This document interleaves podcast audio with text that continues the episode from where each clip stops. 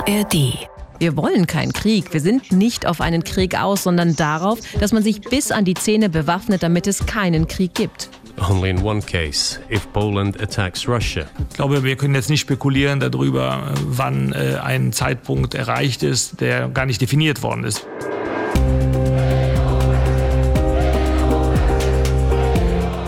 In Polen. Witam, Witam in Polen. Ja, witam serdecznie auch an dich. Du bist ja wieder da. Ja, zurück aus dem Urlaub und direkt rein, so richtig mit Köpper in die polnische Gegenwart. Es ist von Krieg die Rede, von Aufrüstung und Absicherung.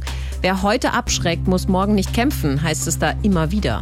Weil ja hier auch sowohl das merkwürdige Interview mit Wladimir Putin als auch der sehr merkwürdige Auftritt von Donald Trump sehr genau wahrgenommen wurden. In der Hoffnung, die militärische Defensive vermeiden zu können, läuft gerade die diplomatische Offensive.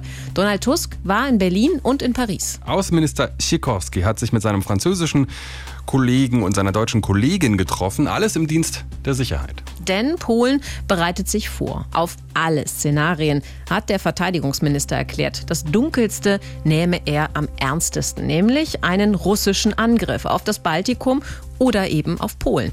Das besprechen wir heute alles in Polen. Wobei in Polen diesmal gar nicht so ganz richtig ist. Wir sind zwar mitten in Warschau, aber doch exterritorial unterwegs. Wir sind quasi in Deutschland. In der deutschen Botschaft und verabredet mit dem deutschen Botschafter. Wir sind Christine Joachim und Martin Adam, eure ARD-Korrespondenten in Polen. Alle zwei Wochen melden wir uns per Podcast und unterhalten uns darüber, wie sich Polen nach dem Regierungswechsel verändert, wie es zurückkehrt nach Europa und was das alles auch für die Menschen im Land bedeutet. Abonniert uns gern, empfehlt uns gern weiter. Wir sind in der ARD Audiothek und auf allen anderen Podcast-Plattformen zu finden. Und heute in der deutschen Botschaft in Warschau.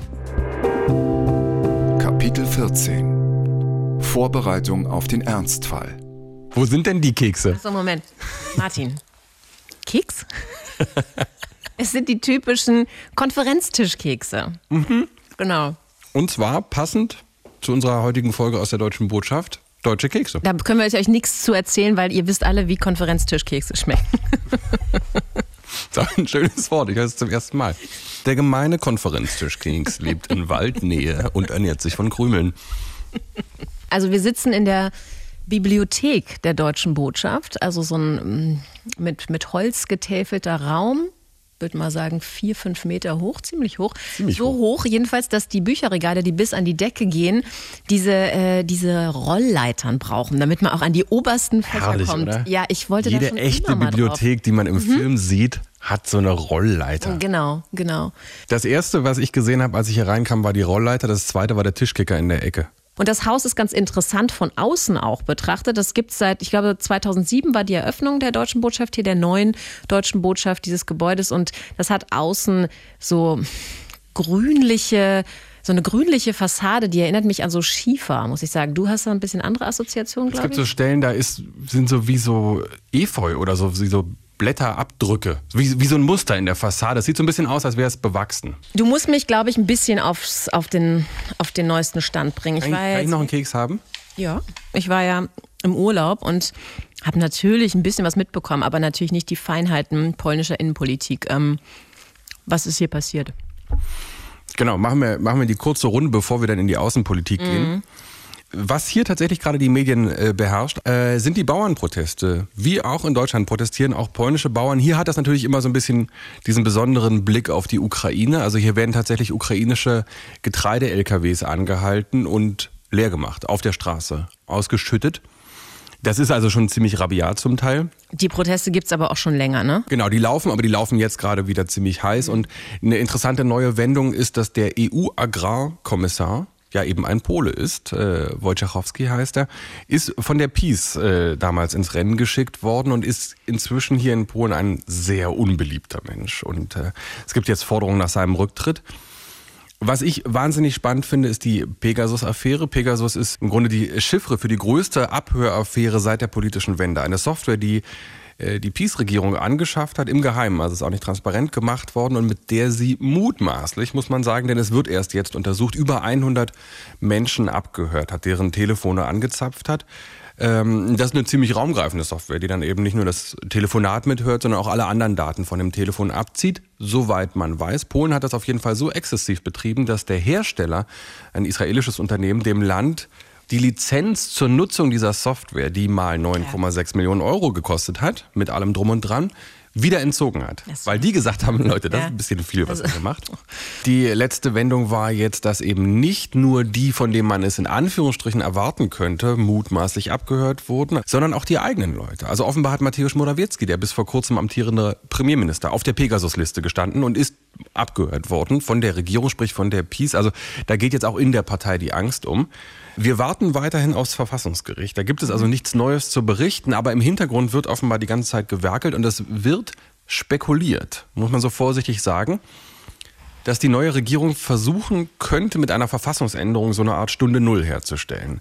Vor allen Dingen brauchen sie zwei Drittel Mehrheit dafür. Da müsste die Peace mitmachen. Es wird sehr, sehr spannend, weil das ist, hatten wir ja schon mal gesagt, im Streit um die Rechtsstaatlichkeit in Polen ist das der Knackus Kasus, mm. der Kern des rechtsstaatlichen Pudels. Also wenn es Wenn es da losgeht, wird es wirklich spannend. Und apropos Justizumbau, deswegen wollte ich es erwähnen, das, was hier in Polen passiert ist, die letzten acht Jahre, wie eben dieser Rechtsstaat zum Teil, zum Teil gekapert wurde, wie eben vor allem das Verfassungsgericht gekapert wurde, das ist ja nicht unbeobachtet geblieben. Und es hat auch in Deutschland dafür gesorgt, dass jetzt Juristen damit beschäftigt sind, sich Gedanken darüber zu machen, wie man das Bundesverfassungsgericht schützen kann. Und deswegen unser Podcast-Tipp diesmal am Anfang und nicht am Ende. Unsere Kolleginnen und Kollegen von den JustizreporterInnen, so heißt der Podcast der ARD, die haben sich genau damit beschäftigt. Was passiert jetzt gerade in Deutschland, um das Bundesverfassungsgericht so ein bisschen abzusichern in der ARD-Audiothek? Die, die JustizreporterInnen. Und was du noch verpasst hast, und damit kommen wir jetzt nach Polen. Es gab ein Interview mit dem polnischen Verteidigungsminister, dem neuen Verteidigungsminister Władysław Kosiniak-Kamysz. Und das war ein ganz interessantes Interview, weil das war in der Super Express. Ja, die Zeitung ist genauso Boulevard, wie der Name klingt. Und äh, Kostina Kamisch hat da wie so eine Art Antrittsinterview gemacht. Da ging es wirklich um alles Mögliche. Einmal so quer durch zu allen möglichen Themen gefragt worden. Und dann auch die Frage, ob er als Verteidigungsminister mit einem schwarzen Szenario rechnet. Also einem, in dem die Ukraine tatsächlich verliert. Und ob äh, der Verteidigungsminister damit rechnet, dass dann auch ein Angriff auf Polen folgen könnte. Und Kasia Kamisch sagt, ich zitiere, ich rechne mit allen Szenarien, wobei ich die dunkelsten am ernstesten nehme. Das ist die Aufgabe des Verteidigungsministers in der Situation, in der wir uns befinden. Das ist nicht nur dahergesagt. Ich bin zurückhaltend mit meinen Aussagen, insbesondere seitdem ich Verteidigungsminister bin, aber die Situation in der Welt ist sehr ernst. Soweit so nicht neu. Soweit so bekannt in ja. Polen. Interessant war, dass das in Deutschland für ziemliche Überraschung gesorgt hat. Ich habe es dann gemerkt, einfach daran, dass die Telefone klingeln. Dass dann ähm, Radiosender mich fragen, wie ich das einschätze und dann machen wir Live-Schalten und sprechen darüber. Daran spüre ich dann immer so an der Telefonklingelhäufigkeit, wie so die Stimmungslage gerade ist. Und in Deutschland hat das doch offenbar für Aufsehen und für Überraschung gesorgt, dass es aus Polen so deutlich heißt, ja, ja, natürlich bereiten wir uns auf einen möglichen Krieg vor. Aber das wundert mich schon ein bisschen, weil das ist ja nicht erst seit äh, mit der neuen Regierung, dass man, dass man ganz klar sagt, ähm, ein russischer Angriff auf polnisches Territorium ist für uns durchaus realistisch. Und damit sind wir mittendrin in unserem Thema, mhm. weil eben in Polen nach wie vor das Gefühl herrscht, das ist nicht so richtig angekommen weiter mhm. im Westen, unter anderem in Berlin. Und deswegen ist Polen auf so einer Art diplomatischen Offensive gerade unterwegs, mit dem Ziel, alle anderen, das ist das Wort, was dann zum Teil auch manchmal fällt, wach zu rütteln. Ja, und was ich zumindest auch trotz meines Urlaubs mitbekommen habe, also so ganz abgeschaltet hatte ich dann doch nicht, ist ja, dass dieses ganze, diese ganze Debatte da gerade, dass die ja vor dem Hintergrund läuft, was da gerade in Russland und in den USA passiert. Das Ganze beginnt ja damit, dass am 8. Februar der US-Senat die Ukraine, Ukraine-Hilfe ablehnt und das hier riesige Schockwellen auslöst, sozusagen in, in, in das Polen. Ne? Hat hier richtig eingeschlagen. Mhm. Da gab es diesen einen Tweet von, von Donald Tusk, der außergewöhnlich scharf war, dafür, dass man ja schon sagen kann, dass eigentlich die USA der engste Verbündete äh, Polens ist. Tusk schreibt bei Twitter am 8. Februar, eben dezidiert adressiert an die republikanischen Senatoren Amerikas. Er sagt, Ronald Reagan, der eben Millionen von uns, uns Polen, Polinnen, äh, geholfen hat, eben zurück zur Freiheit und Unabhängigkeit zu kommen, der wird sich heute im Grabe umdrehen. Shame on you. Und das ist schon hart. Also wir reden von diplomatischer Sprache, wir reden, du hast es gesagt, davon, dass die USA hier einen enormen Stellenwert in Polen haben. Und dass er da so austeilt, das äh, also war hier nicht zu erwarten. Das hat ja dann auch entsprechende Reaktionen aus den USA hervorgerufen. Ne? Also der republikanische Senator Lindsey Graham, der hat als Reaktion dieses, er hat diesen, diesen Tweet von Donald Tusk neben sich auf einer Staffelei groß ausgedruckt stehen und spricht ganz konkret jetzt Donald Tusk an. To the uh, Prime Minister of uh, Poland, I could care less what you think. To the Prime Minister of Poland, if Ronald Reagan were alive today, we wouldn't have this broken border.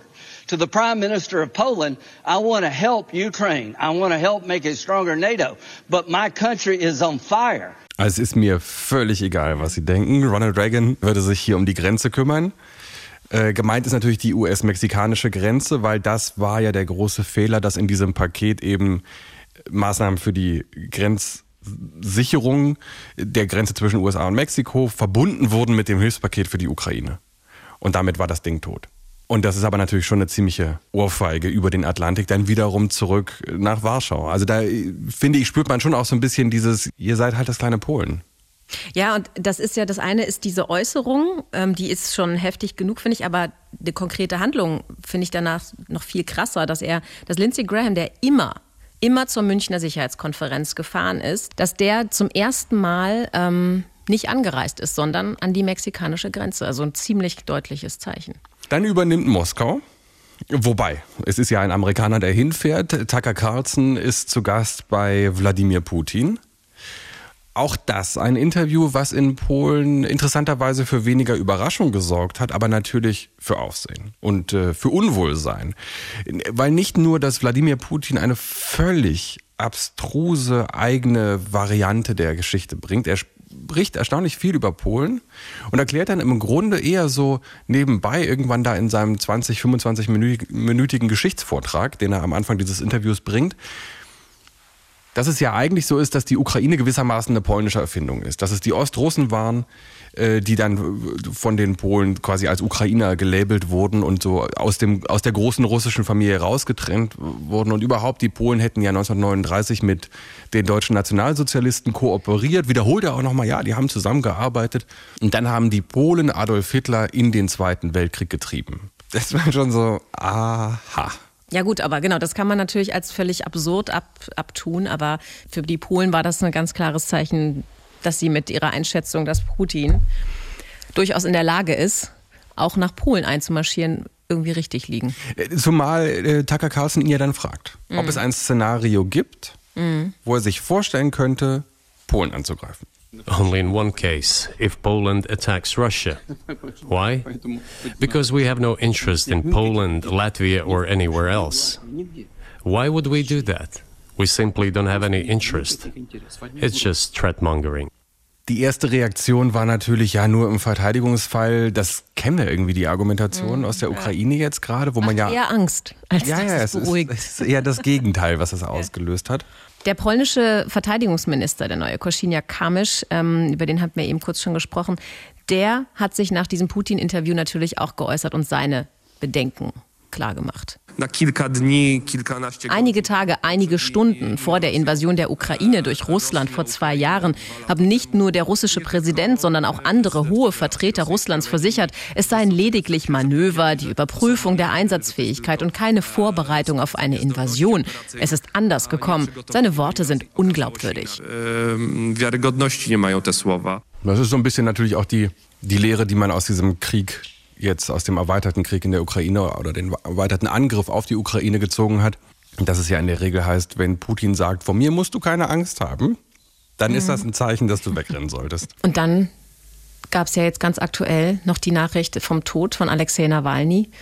Und das war ja auch oder ist ja auch ein ganz klares Signal von Seiten Russlands. Simon Hohofen, ja, über den wir ja öfter schon gesprochen haben, der neue Sejm-Marschall, macht dieses Gefühl des sich vorbereiten müssens, das macht er ganz klar. Niestety, drodzy Państwo, jesteśmy w sytuacji, Wir sind leider in einer Situation, in der unsere Sicherheit durch diesen Verbrecher aus dem Kreml ernsthaft gefährdet ist. Wir haben noch einige Jahre, um Entscheidungen zu treffen, um ganz Europa klarzumachen, wie hoch der Einsatz ist und unsere Freunde in Amerika, die das noch nicht verstehen, daran zu erinnern, dass es nicht um politische Spiele geht. Der Einsatz ist Leben und Tod. Also das sind echt Worte, die würdest du, glaube ich, von einem deutschen Politiker so deutlich nicht hören.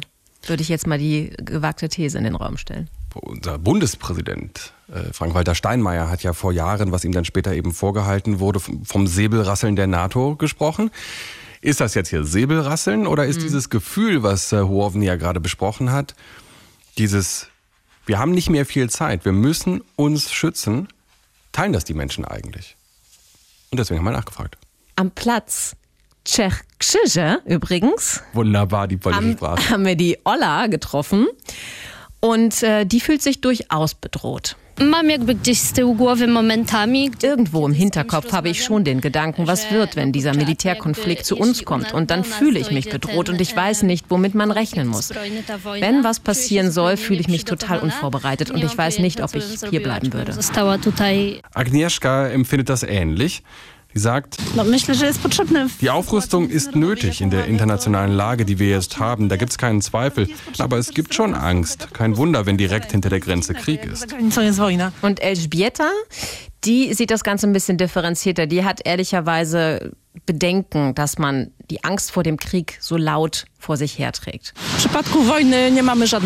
Im Falle eines Krieges haben wir keine Chance. Das ist alles dumm. Wir sollten unsere Position etwas milder zum Ausdruck bringen und uns nicht so nach vorn bringen. Das ist eine Dummheit. Damit verlieren wir nur. Die EU schafft es immer wieder, sich immer um ihre eigenen Interessen zu kümmern. Nur wir nicht. Wir sind immer in der ersten Reihe. Also eher so ein bisschen Plädoyer für Putin auch weniger provozieren, so verstehe genau, ich das zumindest. Genau. Mhm. Marcin sagt, von Russland kann man nur das Schlimmste erwarten. Ich kann wirklich das Verhalten von Putin nicht verstehen. Ich glaube, es ist gut, dass wir aufrüsten wollen. Der neue Außenminister Sikorski macht seinen Job gut. Mir gefällt es. Die ganze Welt rüstet auf und ich denke, wir sollten nicht hinten anstehen. Also, ja, kann man sagen, auch in Polen ist natürlich Debatte. Es sind jetzt nicht alle total monothematisch einer Meinung. Aber die klare Tendenz, die wir ja auch spüren, wenn wir hier Zeitungen lesen, wenn wir draußen sind, wenn wir mit Leuten reden. Äh, es gab letztes Jahr diese riesige Militärparade durch Warschau. Da war das natürlich ganz besonders spürbar. Die klare Tendenz ist spürbar, wir müssen aufrüsten. Und wir unterstützen das. Vier Prozent des Bruttoinlandsproduktes in Relation, also doppelt so viel wie in Deutschland, doppelt so viel wie NATO-Ziel, ist ja eigentlich getragen doch von einem breiten gesellschaftlichen Konsens. Dieses Gefühl hat ähm, der möglicherweise kommende US-Präsident Donald Trump und wiederkommende, wiederkehrende US-Präsident Donald Trump nochmal unterstrichen. No, I would not protect you. In fact, I would encourage them to do whatever the hell they want. You gotta pay. You gotta pay your bills. Wer nicht zahlt, wird auch nicht beschützt und ehrlich gesagt würde er Putin ja offensichtlich sogar ermutigen dazu, die Länder anzugreifen. Und damit steigert sich unser russisch-amerikanisches Ping-Pong, was ja immer über Polen hin und her geht. Das im Senat mit dem Ukraine-Paket, das ist hier nicht gut angekommen. Das Interview von Wladimir Putin hat natürlich Angst gemacht, aber hat niemand überrascht. Und dann kommt Donald Trump und sagt, ja, ja, ja, die NATO, wer weiß. Und das hat hier richtig Welle gemacht. Wobei ich sagen muss, einer ist gar nicht so nervös gewesen. War da, hat das ganz gelassen hingenommen. Das ist der polnische Optimismusbeauftragte vom Dienst. Der Staatspräsident, Andrzej Duda. Andrzej Duda hat ja auch seine Begründung. Genau, er hat gesagt, also Donald Trump hat alles gehalten, was er ihm versprochen hat. Und er hat so indirekt diese Argumentation aufgemacht, dass ja Trump sagt, er würde sich nicht an der Verteidigung von Ländern beteiligen, die eben nicht diese 2% NATO-Ziel, also 2% des Bruttoinlandsproduktes erreichen. Da müsste sich ja Polen keine Sorgen machen. Genau, weil es ist ja bei 4 Prozent und äh, deswegen ist für Polen alles fein. Hat natürlich nicht lange gedauert, bis dann Kommentare kamen, die sagten, ja, aber Herr Präsident, bedenken Sie, sollte Russland sich um diese Argumentation kümmern, sollte es überhaupt jemand interessieren, und sollte Russland also sagen, wir greifen nur die Länder an, die weniger als 2% NATO-Beitrag in Anführungsstrichen gezahlt haben, die müssen trotzdem durch Polen durch. Wir, wir liegen da im Weg. Wollen wir das wirklich?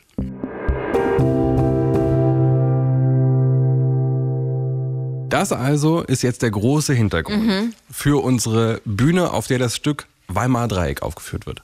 Also Tusk und sein Außenminister ähm, Sikorski, die reisen am 12. Februar nach Paris. Donald Tusk trifft sich mit Macron im Élysée-Palast und Sikorski in der Nähe von Paris in so einem kleinen Vorort im Weimarer Dreieckformat mit Annalena Baerbock und mit seinem ähm, französischen äh, Kollegen Séjourné.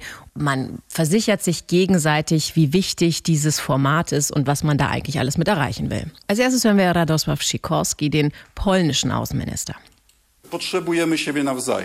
Wir brauchen uns gegenseitig. Die EU ist dann vollständig, wenn sie mit zwei Lungenflügeln atmet, dem östlichen und dem westlichen. Deshalb kann das Weimarer Dreieck, das wir heute reaktivieren, viel bewirken. Übrigens, die zwei Lungenflügel, der östliche und der westliche, ein sozusagen ein Zitat, auf, das er aufgenommen hat äh, von Johannes Paul II. Das von er, wem auch sonst? 1980. Ja, Sikorski ist ohnehin, der ist so unendlich lange schon in der Politik. Er war ja auch schon mal Außenminister. Er ist schon so lange dabei, dass er auch sich selbst schon zitieren kann. Er hat kurz vor dieser Reise auch sein eigenes Zitat von, ich glaube, 2011 wiederholt wo er sagte, er fürchtet sich nicht vor einem mächtigen, sondern vor einem tatenlosen oder untätigen Deutschland. Und wenn Sikorski sagt, dass das Weimarer Dreieck heute reaktiviert wird, muss man vielleicht für den Hintergrund sagen, dass dieses Format an sich ja schon sehr alt ist. Das ist ein Nachwendeformat. Mhm. Das ist in den frühen 90ern eigentlich auch aus den Wendegesprächen heraus entstanden immer schon mit diesem Blick eben auf die Europäische Union, auf, auf den europäischen Zusammenhalt, die europäische Integration, aber eben damals noch mit einem mit einer viel größeren Asymmetrie da ja, drin. Ne? Ich meine, einem Polen. größeren Ungleichgewicht auf jeden Fall. Jetzt sind tatsächlich die Vorzeichen ganz andere dafür, dass das vielleicht mal funktionieren könnte, dass da wirklich mal was bei rumkommt. Warum, besprechen wir gleich. Es gab jedenfalls diese Runde mit den drei Außenministern, Außenministerinnen. Annalena Baerbock sagt, die Sicherheit Polens ist auch die Sicherheit Deutschlands. Das ist ein Satz, den Olaf Scholz dann in Berlin auch nochmal sagt. Ähm, und sagt aber, und deswegen habe ich dieses Zitat hier nochmal rausgesucht, sagt auch was, was, glaube ich zumindest, so ein bisschen das polnische Problem dabei, das polnische Unwohlsein eher bestätigt. Wie wir unsere Unterstützung gemeinsam noch schlagkräftiger gestalten können, auch das hängt davon ab, wie eng Frankreich, Polen und Deutschland in den nächsten Monaten und wenn es darauf ankommt, in den nächsten Jahren gemeinsam militärisch agieren. Also sie geht eher von so ein paar Monaten aus, ne? Aber wenn es drauf ankommt, okay, dann auch auf ein paar Jahre. Und ich, das ist ja genau der Unterschied zu Polen, die eher davon ausgehen, dass wir hier über Jahre sprechen und nicht über Monate. Donald Tusk reist weiter. Nach Berlin zu Olaf Scholz und auch der äußert sich natürlich dazu, wie er das sieht. Chcemy wspólnie jako Europa wir wollen gemeinsam als Europa möglichst schnell, nicht im Laufe von Jahren, sondern von Monaten, viel größere Möglichkeiten bei der Flugabwehr, größere Produktionsmöglichkeiten für Munition erreichen. Nicht nur, um der Ukraine zu helfen, sondern auch, damit Europa ein seinen Möglichkeiten entsprechendes Verteidigungspotenzial bekommt. Also der denkt da wirklich ganz groß, ne? Ja, und er denkt halt vor allem sehr sehr konkret und mhm. mit sehr viel Nachdruck auf. Also äh, Tusk sagt bei diesem Treffen, das Weimarer Dreieck darf nicht nur eine Kette von leeren Treffen werden. Wir müssen hier wirklich handeln. Wir haben mit der Politologin Małgorzata Bonikowska gesprochen, beziehungsweise du hast mit ihr telefoniert, Martin, und das, die das mal ein bisschen einordnen lassen. Das ist die Leiterin des Zentrums für internationale Beziehungen hier in Warschau. Dieses Format ist wichtig für die ganze EU, weil der deutsch-französische Drive, der die EU mal angeschoben hat, viel schwächer geworden ist. Deutschland hat sich blamiert mit seiner Politik gegenüber Russland, mit seiner Antwort auf die Invasion und mit der Verzögerung der Waffenlieferungen für die Ukraine. Und Deutschland hing auch bei Nord Stream drin. Frankreich hat innere Probleme. Macron ist nicht mehr so stark, wie er war. Er muss sich auf den französischen Markt und auf Reformen konzentrieren. Das führt dazu, dass weniger über europäische Projekte nachgedacht wird. Polen hingegen kommt frisch aus der Wahl. Die Demokratie hat funktioniert. Jetzt haben wir eine sehr proeuropäische Regierung und das kann neuen Schwung für das gesamte europäische Projekt geben. Da frage ich mich aber trotzdem, naja gut, wenn Polen da jetzt kommt und sagt, so, wir müssen das wiederbeleben, was hat es davon mit so einem schwachen Macron da? Ähm, was, was, kann der überhaupt reißen? Also man hat fast den Eindruck, dass Frankreich jetzt eher so ein bisschen hinten überfällt oder abfällt. Auch wenn es natürlich die ähm, Atommacht ist und deswegen mhm. natürlich. Wir haben mit ihr darüber gesprochen, ob denn überhaupt diese Wahrnehmung der direkten Bedrohung. Und in Polen spricht man eben darüber, dass Russland Polen angreifen könnte. Nicht die, die Europäische Union, nicht irgendein anderes Land, sondern es, es geht konkret um das Bild, dass hier russische Panzer sind. Ob das überhaupt geteilt wird weiter im Westen. Und sie sagt natürlich, und das ist auch nicht überraschend, das sehen wir ja auch, dass je weiter man weg ist von der russischen Grenze, desto mehr nimmt dieses Bedrohungsgefühl auch ab. Die polnische Gesellschaft fühlt die Bedrohung und unterstützt die Militärausgaben. Wir sind der Meinung, Vorbereitung auf den Krieg ist die beste Verteidigung. Die polnische Gesellschaft versteht auch, dass wir in der Bedrohungssituation allein unsere Wehrhaftigkeit zeigen müssen. Natürlich sind für uns die Bündnisse sehr wichtig. Aber wenn es um Stunden, um Tage geht, dann wissen wir, im Falle eines Angriffs werden die polnische Armee, die polnischen Soldaten und die polnische Gesellschaft aktiv werden müssen. Wir wollen keinen Krieg. Wir sind nicht auf einen Krieg aus, sondern darauf, dass man sich bis an die Zähne bewaffnet, damit es keinen Krieg gibt. Ich merke da natürlich auch meine Sozialisation in Deutschland. Also es ist immer noch ungewohnt, das zu hören. Und in Deutschland ist ja eher, zumindest mein Eindruck, dieses Gefühl, wenn ich eine Waffe sehe, ist da Gefahr. Genau, aber das ist tatsächlich, glaube ich, schon ja, eine eher deutsche Sichtweise. Also wenn ich mir zum Beispiel angucke, beim Nationalfeiertag in Frankreich, da fliegen auch die Düsenjets über Paris. Also auch diese amerikanische Kultur, dass vor jedem Football-Match mhm. Navy Seals oder keine Ahnung, wie die heißen, ich kenne mich da auch nicht aus, aber irgendwie mit ihren Fallschirmen dann da abspringen und irgendwelche Punktlandungen mit der Flagge dran natürlich im Stadion machen.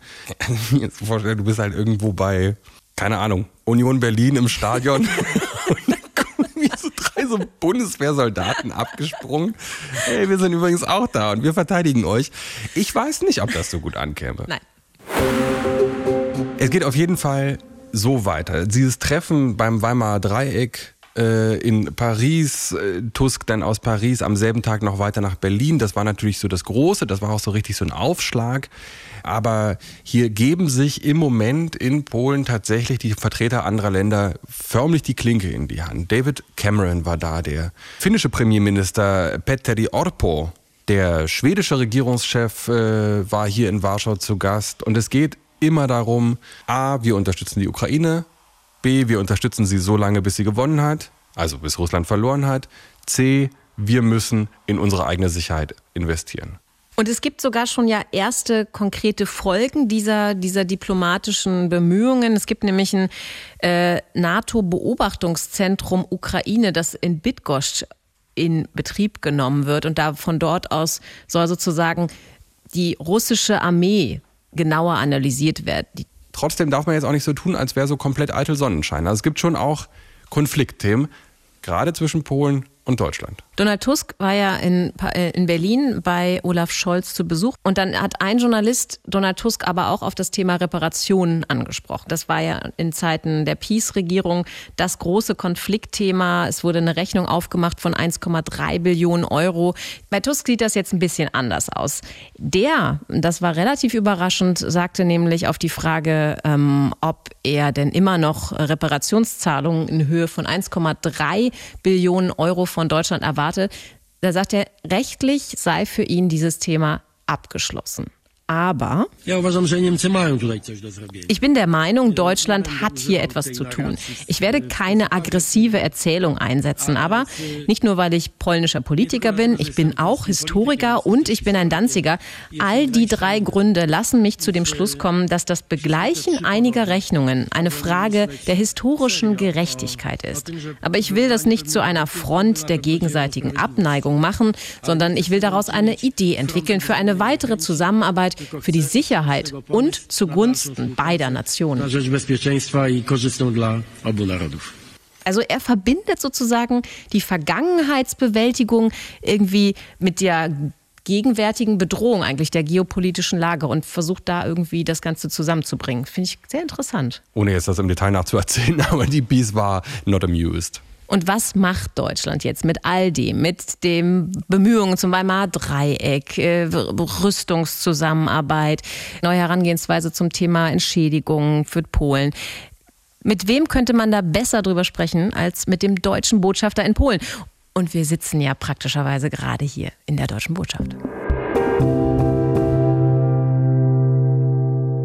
Herr Elbling, Herzlich willkommen in Ihrer Botschaft. Ja, hallo, Herr Elbling. Schön, dass Sie da sind. Danke Ihnen. Würden Sie denn sagen, jetzt mal mit dem Blick nach Berlin, dass die Bundesregierung inzwischen dieses polnische Gefühl der Bedrohung, diese Einschätzung, dass tatsächlich Russland fähig und bereit wäre, nach der Ukraine weiterzugehen, ins Baltikum, vielleicht auch nach Polen, dass das in Berlin geteilt wird?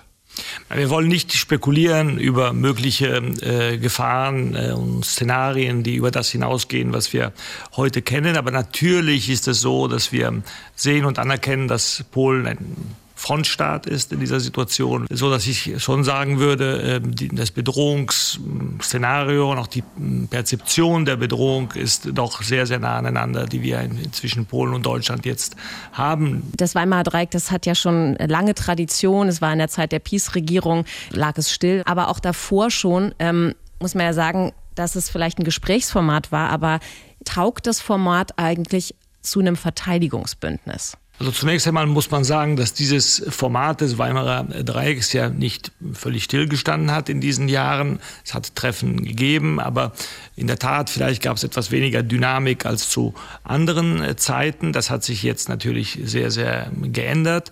Es ist so, dass wir natürlich zu dritt ähm, ein wichtigen Teil Europas ausmachen. Wir sind ja gemeinsam ungefähr 40 Prozent oder so der, der Bevölkerung, 50 Prozent der Wirtschaftskraft, so glaube, wenn ich das richtig in Erinnerung habe, ähm, so dass ähm, das schon sehr, sehr viel Gewicht in dieser Zusammenarbeit ist. Das heißt, eines der wichtigen Vektoren dieser Zusammenarbeit sehe ich darin zu sagen, was können wir drei gemeinsam eigentlich in Europa schaffen. Das Thema Verteidigung ist eines, aber nicht das einzige. Es gibt auch das Thema EU-Erweiterung, auch die Frage, wie wollen wir in Europa Entscheidungsmechanismen verändern. Für alle diese Dinge, glaube ich, ist es sehr wichtig, dass wir drei zusammenkommen. Gerade deswegen, weil wir unterschiedliche Herangehensweisen, vielleicht auch Traditionen haben. Denn wenn wir drei es schaffen, eine gute Grundlage zu schaffen für weitere Schritte, glaube ich, dass das in der Mehrzahl auch für die anderen gut akzeptiert akzeptabel sein kann. Der Blick aus Deutschland äh, und ich denke auch aus Frankreich in Richtung Polen ist ein Blick ähm, der Gleichberechtigung, der, ähm, des gleichen Gewichts auch, das wir, das wir wahrnehmen. Es ist in der Tat so, dass die ähm, Gewichte oder sagen wir, das Zentrum ähm, Europas vielleicht tendenziell eher ein bisschen nach Osten ja, gewandert ist durch diesen Angriffskrieg, auf den wir uns jetzt alle einstellen müssen. Und da spielt eben äh, Polen als Frontstaat eine zentrale Rolle. Donald Tusk spricht immer davon, dass es ein Verteidigungspotenzial gibt, was entsprechend der wirtschaftlichen und auch der Bevölkerungsgröße der drei Länder und auch der Europäischen Union sein muss. Wie weit ist denn der Weg bis dahin?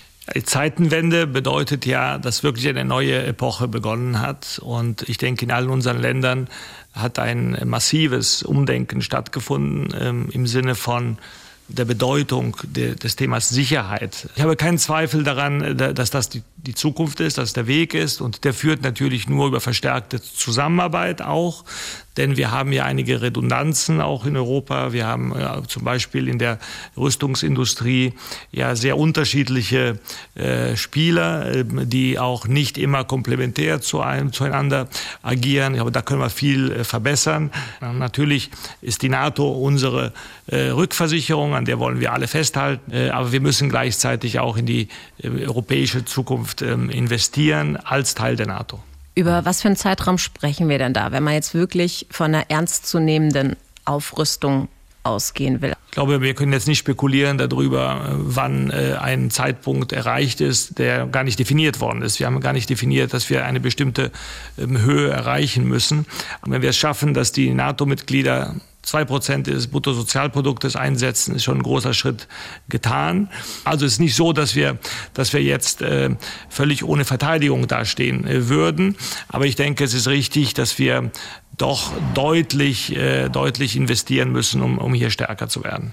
Für die deutsche Bundesregierung, für Deutschland an sich ist ja dieser Regierungswechsel in Polen jetzt auch so eine Art Chance, die sich da auftut, nachdem das mit der Peace dann doch ziemlich verfahren war. Wird sie denn jetzt auch genutzt? Wir waren natürlich darauf vorbereitet, mit ähm, jeder Regierung zusammenzuarbeiten. Jetzt sehen wir Signale der neuen Regierung, dass die Bereitschaft zur Zusammenarbeit richtig ähm, zugenommen hat. Es gibt Themen, wie bei jeder Beziehung, wo man nicht derselben Meinung ist, wo wir Dinge gemeinsam ausarbeiten. Das Wichtige ist, dass man sich an den Tisch setzt und sagt, wir wollen beide einen Konsens finden dazu. Ja. Und wir Deutschen und ich denke auch jede Bundesregierung bisher hat sich immer bekannt zur eigenen äh, Vergangenheit auch und auch zu den äh, furchtbaren Dingen, die, im deutschen Namen und äh, mit deutscher Hand hier in Polen geschehen sind.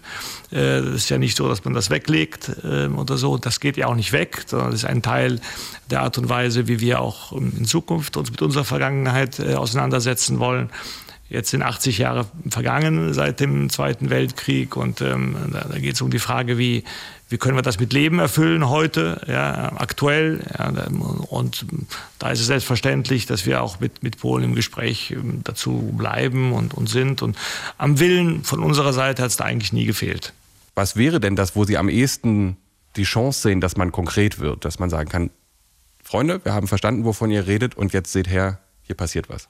Meine, darüber möchte ich jetzt nicht äh, spekulieren. Wir sind im Dialog. Es gibt einige Dinge, die schon sehr konkret passieren. Ähm, zum Beispiel eben das äh, Deutsch-Polnische Haus. Das ist ein Projekt, ähm, das in Berlin mit einem Element eines Denkmals auch, aber nicht nur, auch mit einer Bildungsstätte zum Beispiel, auch mit einem Ausstellungsareal entstehen soll. Ich bemerke einfach, dass die neue Regierung nicht von Reparationen spricht und auch nicht von 1,3 Billionen spricht oder so, sondern es wird ja ausdrücklich gesagt, dass das Dinge sind, die eigentlich eher uns nicht trennen sollten. Also es gibt, es gibt einen Tisch zwischen Deutschland und Polen und die Stimmung am Tisch ist gut. Und der Tisch ist nicht wirklich sehr, sehr groß wie in anderen Ländern, wenn man da sitzt. sehr lang. Herr genau. Botschafter, ganz herzlichen Dank für das danke, Gespräch. Danke Ihnen. Danke Ihnen. Danke Ihnen. Außenpolitisch tut sich also gerade viel hier in Polen. Donald Tusk geht in die diplomatische Offensive und nutzt, anders als seine Vorgänger der Peace, die geostrategisch neue Rolle Polens durch die Bedrohung aus Russland, um neue und alte Bündnisse aufleben zu lassen. Dabei geht Polen aber auch mit einem neuen Selbstbewusstsein vor, wettert auch mal gegen die engsten Verbündeten USA und stellt klare Forderungen innerhalb der EU und wird dort auch gehört. Das alles mit dem Ziel, die Verteidigungsfähigkeit der EU zu stärken. Vor allem vor dem Hintergrund, dass in den USA möglicherweise bald Donald Trump zurück an der Macht ist und die NATO signifikant schwächen könnte. Zumindest in Deutschland aber wird die polnische Sorge sehr ernst genommen, sagt der deutsche Botschafter. Und zum Schluss blicken wir noch mal kurz auf uns und unseren kleinen Podcast hier, denn wir haben ein bisschen was zu feiern. Wir haben jetzt nämlich ziemlich genau 100.000 Abrufe zu verzeichnen.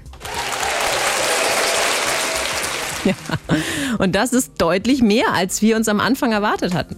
Wir nutzen deswegen mal die Gelegenheit, um zwischendrin Danke zu sagen an all die tollen Menschen, die mit uns diesen Podcast auf die Beine gestellt haben. Genau, ein Dank geht also raus an Marc Krüger, den Podcast-Guru des RBB, an Kevin Kastens, der den Podcast jedes Mal aufs Neue mit einem fetten Sound versieht. An äh, Barbara Katschan, aka Bascha, die uns bei jeder Aufnahme mit O-Tönen, Essen, Umfragen und Organisation unterstützt. Und natürlich an unser wunderbares Team hier im ARD-Studio Warschau. Ohne euch sind wir nämlich nur zwei Hanseln mit einem Mikrofon. Ja, und ohne euch natürlich auch, also euch, unsere Zuhörerinnen und Zuhörer, dass ihr uns diese 100.000 Abrufe beschert habt. Das freut uns wirklich wahnsinnig und wir hoffen natürlich, ihr bleibt uns weiter treu. In zwei Wochen gibt es uns dann wieder am 7. März. Könnt ihr euch ja schon mal im Kalender anstreichen, denn in Polen bleibt es wie immer spannend. Und nächstes Mal spielt die polnische Kulinarik dann auch wieder eine größere Rolle. Das ist diesmal ja etwas kurz gekommen. Also, do usłyszenia. Unbedingt. Tschüssikowski.